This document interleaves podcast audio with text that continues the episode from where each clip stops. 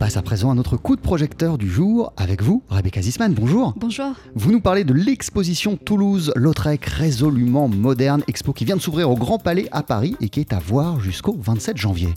Pour ceux qui avaient raté l'exposition précédente au même endroit en 1992, le Grand Palais offre une session de rattrapage, l'occasion de redécouvrir un des artistes français majeurs de la fin du 19e siècle, connu pour ses peintures du monde de la nuit Montmartre et ses nombreuses affiches populaires. Mais l'œuvre de Lautrec ne se résume pas pour autant à ce côté sulfureux. Non, en effet.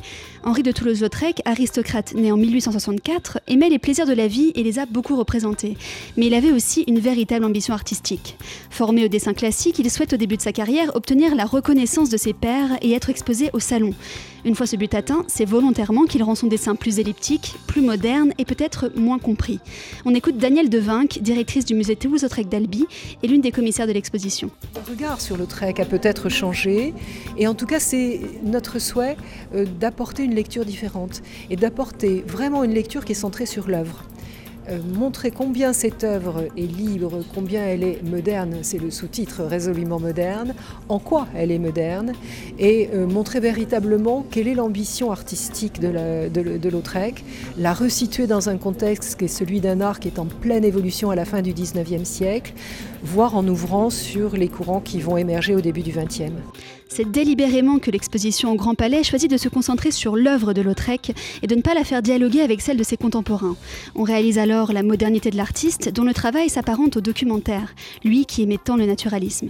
La modernité de Lautrec est d'abord euh, thématique. Il s'empare véritablement des sujets de la vie quotidienne, les petits métiers, euh, les blanchisseuses, les prostituées, de ces scènes de vie quotidienne euh, qui vont constituer un processus narratif autour duquel il va pouvoir effectivement faire œuvre, mais il fait œuvre de façon plastique. Sa modernité, elle est également esthétique. D'une part, il abandonne toute restitution de l'espace traditionnel, il n'est plus dans, dans le mimétisme, nous ne sommes plus du tout dans la volonté de représenter la réalité, mais dans une approche où il capte des éléments fondamentaux que sont la vitesse, que sont le mouvement, que sont simplement la psychologie d'un modèle, et il les transpose par des moyens plastiques euh, avec lesquels il joue totalement librement. Sa modernité, c'est aussi sa liberté. Comme bien souvent avec les artistes précurseurs, l'audace de Toulouse-Lautrec n'a pas été entièrement reconnue de son temps. À sa mort en 1901, sa famille souhaite léguer le fonds de son atelier au musée du Luxembourg à Paris, qu'il refuse. C'est finalement au musée d'Albi, nouvellement établi, qu'il trouvera refuge en faisant la première collection publique au monde des œuvres de l'artiste.